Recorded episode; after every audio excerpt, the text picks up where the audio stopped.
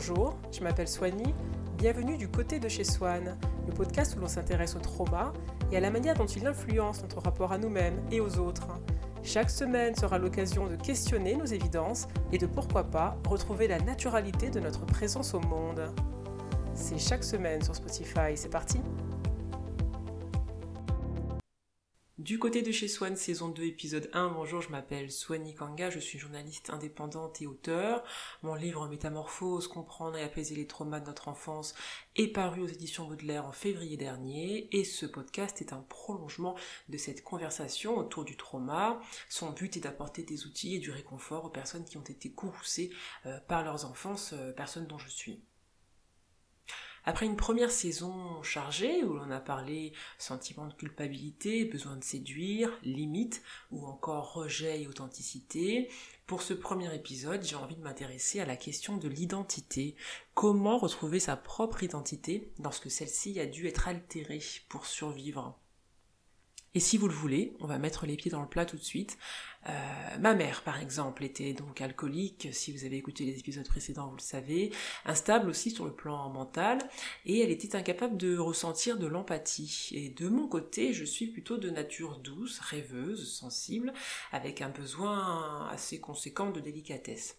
Pour survivre à un environnement aussi hostile, j'ai dû délaisser ma véritable identité pour créer une sorte d'avatar euh, d'une personne sans besoin, puisque ces besoins précisément n'étaient pas les bienvenus. L'interdépendance était un luxe que je ne pouvais pas m'offrir, et j'ai donc créé une version de moi qui ne demandait pas de maintenance extérieure, où je faisais tout toute seule, ne demandais rien, et en couple c'était pareil, hein, euh, j'en faisais le maximum pour alléger le poids de ma présence. En d'autres termes, le trauma a porté atteinte à mon insouciance, à ma naïveté en me faisant devenir consciente de tout et de mes besoins comme euh, finalement d'éléments un peu suspects, honteux, gênants, euh, dont il fallait être désolé dans mon processus de guérison, j'ai compris que finalement, c'était ces mêmes besoins euh, qui allaient me mener à ma véritable identité, celle qui était sous les décombres de mon enfance. Il ne fallait avoir aucun besoin pour survivre à ma mère, j'ai donc refaçonné tout mon être sur la performance de la femme combative, courageuse, incassable, forte, indestructible, et pourtant rien ne pouvait être plus éloigné de mes besoins réels de sécurité affective, de douceur, de tendresse et de soutien que cet avatar on ne peut pas mentir contre la réalité de notre espèce. D'ailleurs, le Robert nous dit que les besoins sont une exigence pour l'être humain ou l'animal provenant de la nature ou de la vie sociale. Vous voyez, on a l'impression que les besoins sont finalement un petit peu démontables, annulables, ne sont pas vraiment euh, euh, incontournables. Et ce que le dictionnaire nous dit, c'est que ce sont finalement des nécessités. Donc on comprend avec le mot nécessité qu'ils sont inhérents à notre vie sociale, à notre condition humaine. Et le dictionnaire nous dit que l'identité est le caractère permanent et fondamental de quelqu'un, d'un groupe, et c'est aussi ce qui fait son individualité, sa singularité. Donc finalement, l'identité permet de vous individualiser. Vous ne pouvez pas vous distinguer du groupe si vous n'avez pas d'identité, et vous ne pouvez pas exprimer votre identité si vous n'exprimez pas vos besoins.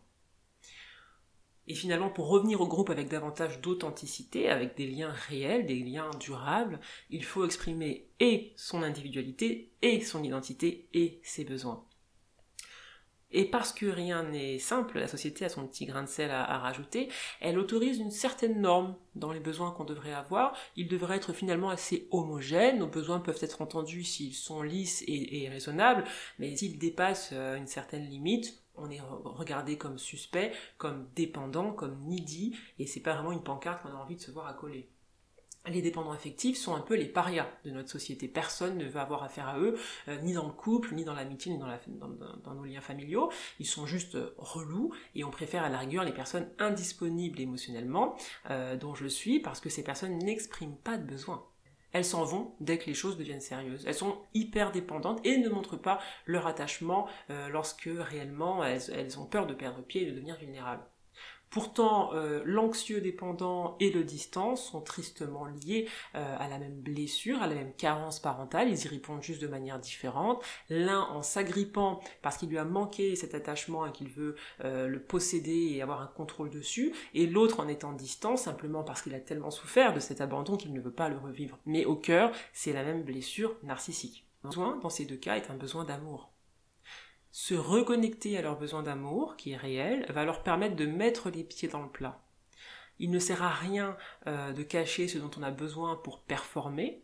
Le constat je suis dépendant évitant parce que j'ai un besoin affectif conséquent euh, est un passage obligé. Et finalement, le stigmate sociétal ne sert à rien, puisqu'une fois qu'on a constaté qu'on a une dépendance, une carence, une blessure, on peut décider d'adopter une série d'actions qui vont nous permettre de rééquilibrer l'ensemble et de répondre de manière plus saine et plus équilibrée à ce déficit d'attention qui est tout de même légitime. On va opter pour la thérapie, pour des groupes de soutien, on va faire une introspection, on va essayer de se remettre en équilibre, mais finalement cela n'enlève pas la dignité euh, des personnes qui en souffrent et qui ne sont pas finalement euh, à l'origine de cette souffrance. Dans mon cas, donc, j'ai dû apprendre à révéler ma vulnérabilité et mon besoin de délicatesse en entrant dans une relation, plutôt qu'en montrant simplement la version suffisante dont j'étais convaincue qu'elle me permettrait de ne pas être rejetée. Donc j'ai des besoins, des besoins précis de douceur, de délicatesse, de tendresse, de sécurité. Et donc ces besoins, qu'est-ce qu'ils me disent? Ils me disent que le partenaire idéal pour moi est un partenaire doux, compréhensif, calme, rassurant, disponible émotionnellement. Vous voyez comment c'est important de revenir à ses besoins réels plutôt qu'à son avatar, parce qu'autrement on rentre dans des relations qui ne sont finalement pas adaptées à qui l'on est, qui sont adaptées uniquement euh, à notre masque, et c'est tragique, parce qu'on mérite de voir ses besoins nourris ils n'ont déjà pas été nourris lorsque l'on était enfant, euh, ce serait tellement tragique de faire toute une vie à ne s'autoriser que la version diminuée créée par notre expérience euh, infantile. Donc finalement, être informé euh, de la réalité de ce qui se passe en moi va me permettre de décliner les propositions de personnes tempétueuses, colériques ou froides. Et donc évidemment, elles vont pas se présenter comme ça, il y aura du charme, de la séduction, de l'intelligence, ce sera des personnes drôles, mais euh, à l'écoute même parfois. Et puis il va y avoir le côté tempétueux, colérique par moments, froid de temps en temps, qui va se mélanger à tout l'ensemble et me mettre dans une forme d'ambiguïté.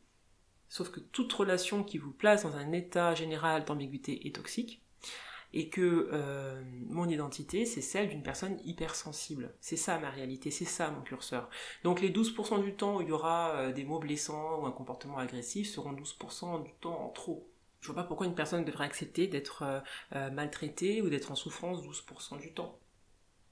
Il est évident qu'un euh, couple, c'est finalement euh, euh, un travail des deux parts pour essayer de s'accommoder l'un l'autre, mais si la nature profonde de chaque individu active chez l'autre une souffrance, on peut parler de compatibilité. Le mot, finalement, pour cet épisode basé sur l'identité, pour moi, c'est besoin. Le trauma vous dit, vous fonctionnez mal, vous êtes gauche, honteux, c'est votre faute, et donc vous abandonnez vos besoins dans la honte, pour compenser ce qui vous manque en valeur en passant par l'action, l'action de euh, renoncer à finalement ses nécessités. J'ai besoin de sécurité affective devient oui, mais bon, euh, c'est pas grave, je vais accepter d'être un petit peu malmené de temps en temps parce que bon, après tout, c'est moi et euh, c'est déjà pas mal d'avoir ce que j'ai j'ai besoin de respect va devenir ce n'est pas très grave si on m'en manque, après tout c'est pas vraiment important, euh, j'ai besoin d'attention va devenir euh, oui mais bon je la mérite pas non plus totalement, donc c'est déjà pas mal d'avoir quelqu'un qui s'arrête sur mon passage, on va pas non plus faire les compliqués. Vous voyez comment finalement le trauma va induire une espèce de dialogue intérieur complètement déformé, euh, et dans cet univers vos besoins sont problème. Alors qu'ils ne sont pas un problème en dehors de l'univers traumatique. Ils sont une nécessité. Dans le trauma, ils ne sont pas à leur place, je n'ai pas à les avoir, qui suis-je pour avoir des besoins légitimes, les besoins des autres passent avant les miens, euh, j'ai une faille narcissique qui m'incrimine et qui fait que je dois mettre de l'eau dans mon vin. Et donc si je quitte mon partenaire parce qu'il est colérique, je ne retrouverai personne puisqu'il y a un déficit d'amour me concernant. Et puis après tout, il est colérique par possessivité, c'est donc une preuve d'amour. Vous savez, le cerveau traumatisé confond amour et abus parce que dans l'enfance, la distinction n'a peut-être pas été nette. Et donc si la mère euh, qui devait euh, provoquer un sentiment d'amour inconditionnel a provoqué de l'abus, et un petit peu d'amour, mais un petit peu d'abus, tout est un petit peu confus dans la tête et dans la relation amoureuse, cette confusion va perdurer. Euh, pourtant, je pense que la possessivité est juste de la possessivité. Hein. On n'est pas possessif par amour, mais par insécurité. La preuve, c'est que l'amour peut se passer de la possessivité, mais que la possessivité ne peut pas se passer d'elle-même. L'amour donne sa dignité à l'autre. Et lorsque vous baignez dans un sentiment d'amour, tout est vaporeux, léger, rien n'est crispé, rien n'est en tension. Euh, pour moi, la possessivité et l'amour ne vont pas de pair. Euh, pour moi, c'est plutôt l'insécurité et la possessivité qui vont de pair. Mais c'est un autre débat. Donc beaucoup de traumatisés s'insèrent dans des relations et prétendent avoir peu de besoins, ils sont indépendants, autonomes, ils s'adaptent au rythme de l'autre et ils tiennent euh, cette cadence jusqu'à ce que finalement l'amertume les pousse à exploser, euh, en plus en se culpabilisant d'exploser. Mais cette explosion est due finalement, ce craquage vient de cette dissociation d'avec leurs besoins réels. Mais dès le départ, le deal euh, avait été mal négocié puisque c'était pas vraiment présent dans les cartes de départ. Vous avez des besoins comme tout le monde, vos besoins parlent de votre histoire, et si l'on a quelques besoins à l'échelle de l'espèce en commun, euh, la manière dont ces besoins vont se traduire dans nos, expériences euh, respectives vient de notre parcours, c'est donc quelque chose d'individuel, certains ont besoin de gestes, d'autres de cadeaux, d'autres de loyauté, d'autres de douceur. L'idée n'est pas d'essayer d'avoir les mêmes besoins ou de comparer nos besoins avec les besoins des autres pour essayer de gagner en légitimité en lissant au possible des aspérités. Certaines personnes prétendent que tout va bien, ça ne les dérange pas de ne pas être dans un lien d'exclusivité, parce qu'elles pensent qu'exprimer leurs besoins serait éliminatoire et discriminant. Toute relation dans laquelle vos besoins sont masqués, inimportants, est une relation toxique, pour vous et pour l'autre. Parce que si une personne est dans une relation avec vous alors que vous n'exprimez pas vos besoins, eh bien, elle n'est pas vraiment en relation avec vous. Elle est en relation avec votre avatar, tandis que votre identité réelle est congelée, cryogénisée, hors de portée, parce que toujours marquée du sceau de l'illégitimité. Pourquoi cette version authentique de vous ne pourrait pas sortir de l'ombre?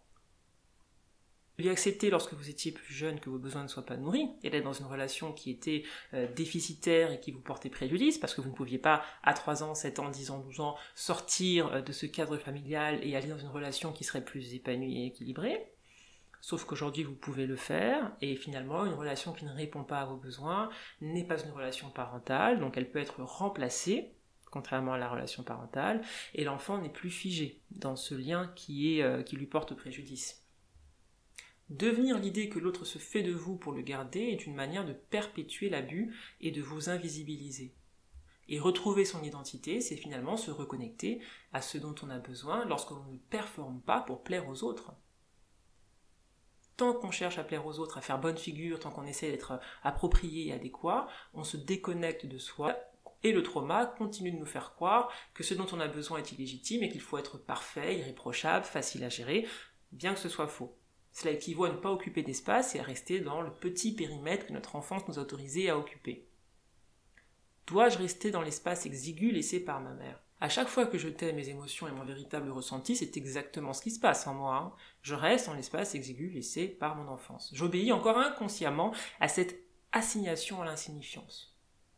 Et pour moi, euh, en sortir aujourd'hui, c'est agir de manière finalement contre-intuitive, en refusant ce que mon corps veut me faire accepter euh, par programmation. De par mon enfance, je peux facilement accepter l'inacceptable, puisque c'était mon quotidien. Mais désormais, je dois m'appuyer sur mon cerveau rationnel qui détecte le problème, qui veut poser la limite et m'imposer, euh, m'aider à m'imposer, alors que mon cerveau émotionnel, en même temps, où se cache mon trauma, me dit soumets-toi. Soumets-toi, sinon le monde va s'effondrer. La soumission était la seule stratégie de survie possible face à ma mère. Soumets-toi et donc soumets tes besoins. Aujourd'hui encore, pas juste ta mère, puisque finalement le mode survie se duplique à l'infini et vous êtes en mode survie dans toutes vos relations en grandissant soumets tes besoins, soumets ton besoin de sécurité, d'amour, de patience, prends ce qui est disponible. En d'autres termes, soumets ce que tu veux vraiment à la réalité.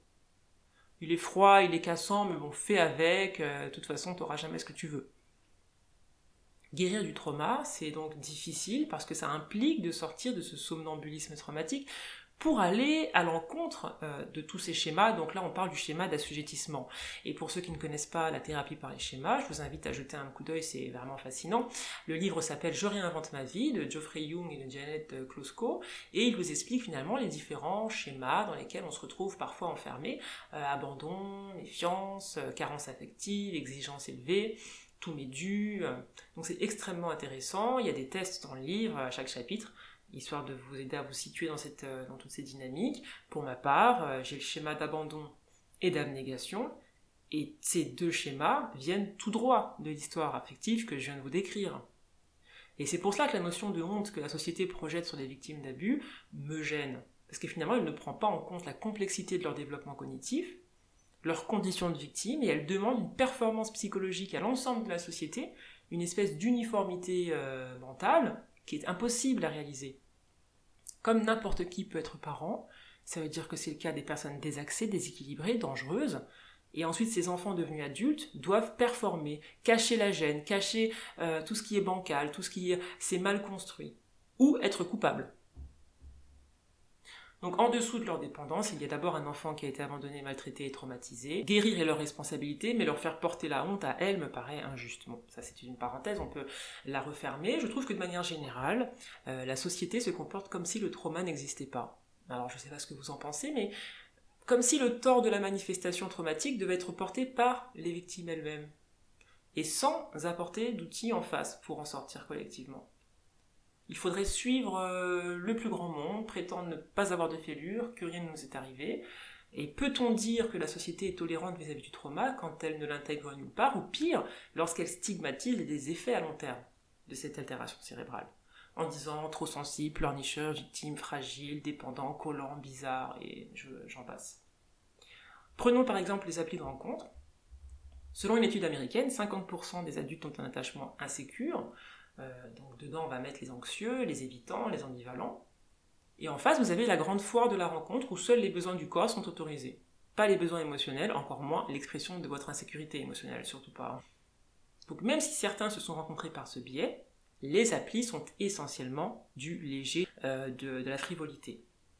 Il y avait un sondage euh, qui expliquait qu'un infime pourcentage seulement finissait par construire quelque chose de sérieux. Je pense que c'était moins de 8%.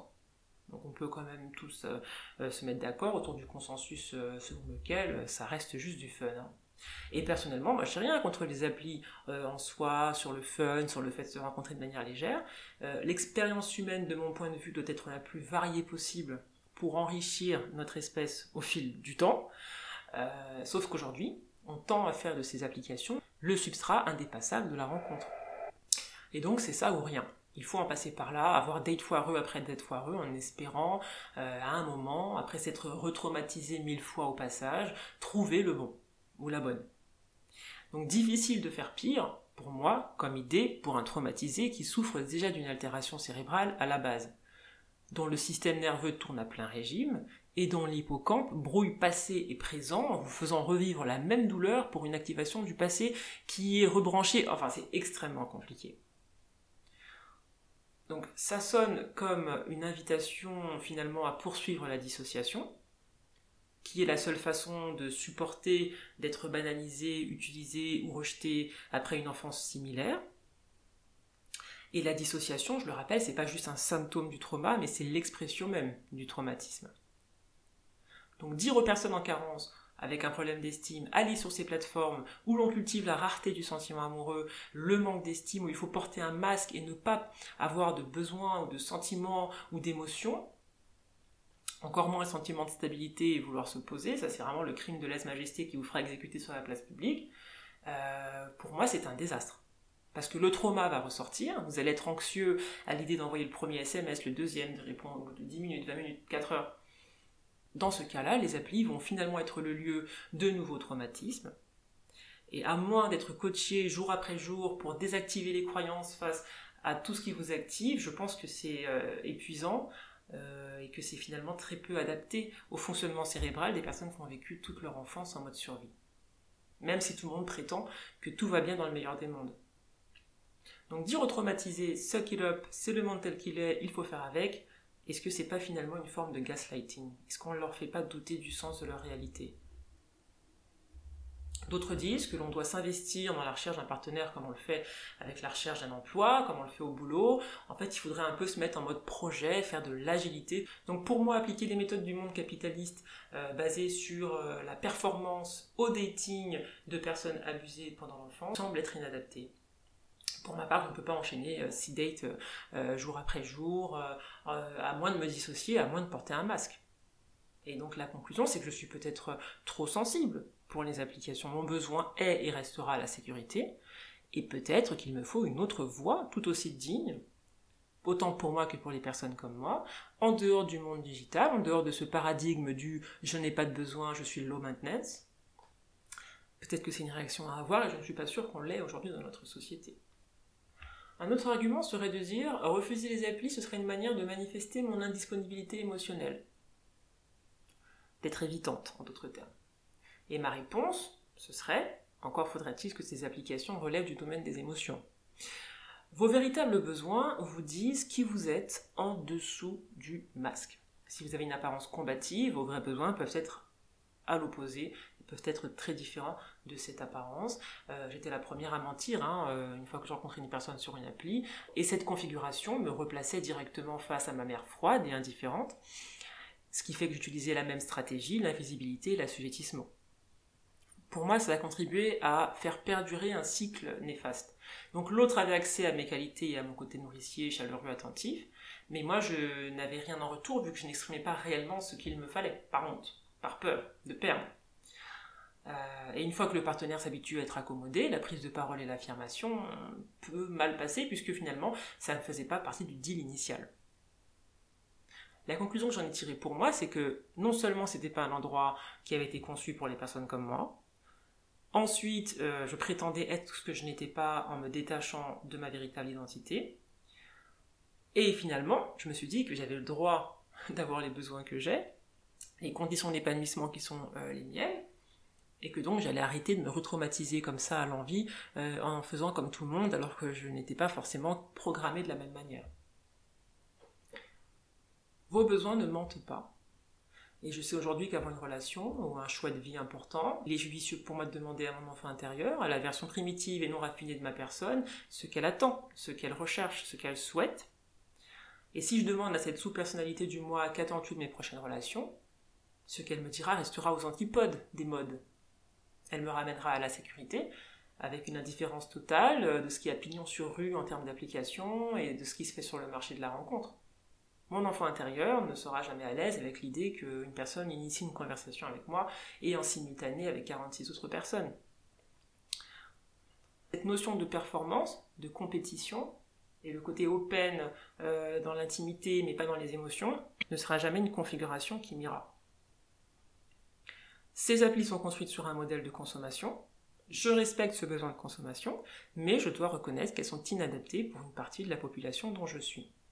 Et je trouve qu'on ne parle pas beaucoup des effets dévastateurs euh, de l'utilisation de ces applis pour euh, les insécures. On va faire un article de temps en temps sur le ghosting en pathologisant euh, l'excès de la personne qui est centrale dans le récit, mais en dehors de ça, ou vous êtes à l'aise avec la notion d'application, ou vous perdez une forme de dignité, de solidité, de force, de pertinence. Il y a quelque chose qui cloche en vous. Un autre argument qui peut euh, être euh, utilisé, ce serait de dire euh, que finalement, nous prenons mal le rejet parce que nous sommes un peu entitled, c'est-à-dire qu'on croit mériter absolument l'attention, l'approbation, et que ce modèle d'entitlement, du tout mais dû, se heurte à l'indifférence générale sur les applis, nous fait expérimenter en swipant une forme de rejet, et qu'en gros, on n'a rien de spécial, qu'on doit domestiquer notre ego, et puis finalement apprendre à être indifférent par rapport à la banalité du rejet.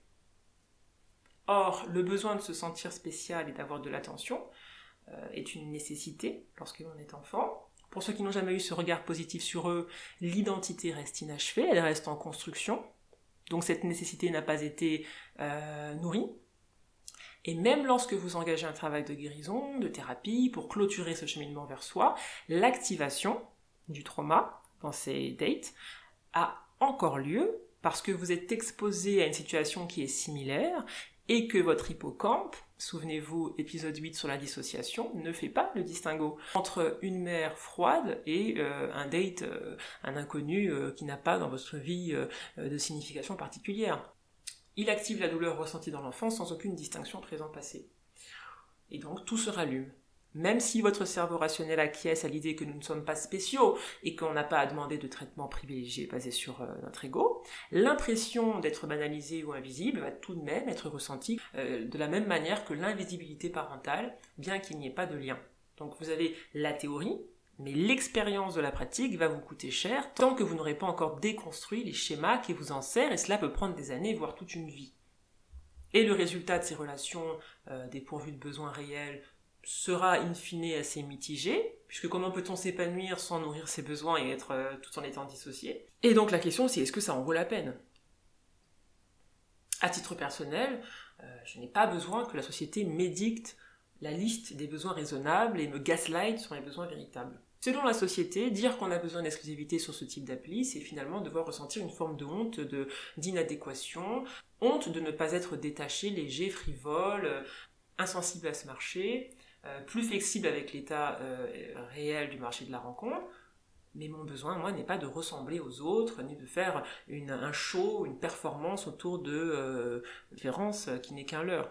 J'ai envie de pouvoir m'approprier la légitimité de ma propre expérience. Donc sortons du cadre une seconde des rencontres et parlons d'amitié. Vous avez besoin euh, de personnes douces, euh, de personnes qui savent choisir leurs mots et qui ne vous heurtent pas. La société sera encore à même de vous dire que vous êtes too much, que ce n'est pas grave, qu'il faut savoir encaisser, alors que votre identité est, se manifeste dans cette hypersensibilité, exactement comme elle est. Donc, si j'ai ressenti un inconfort à être brusqué, il n'y a pas d'authenticité sans limite. Il y a ceux qui sont détachés euh, de ce type de réaction, qui prennent pas mal les choses, et puis il y a les gens comme moi qui sont hypersensibles, et notre tout, euh, cet ensemble, crée euh, quelque chose de cohérent et de beau qu'on appelle l'espèce humaine. Mon identité exprimée par mes besoins n'est peut-être pas celle de la norme, mais elle n'a pas vocation à être raffinée, accommodée, pour faire semblant qu'elle s'en rapproche.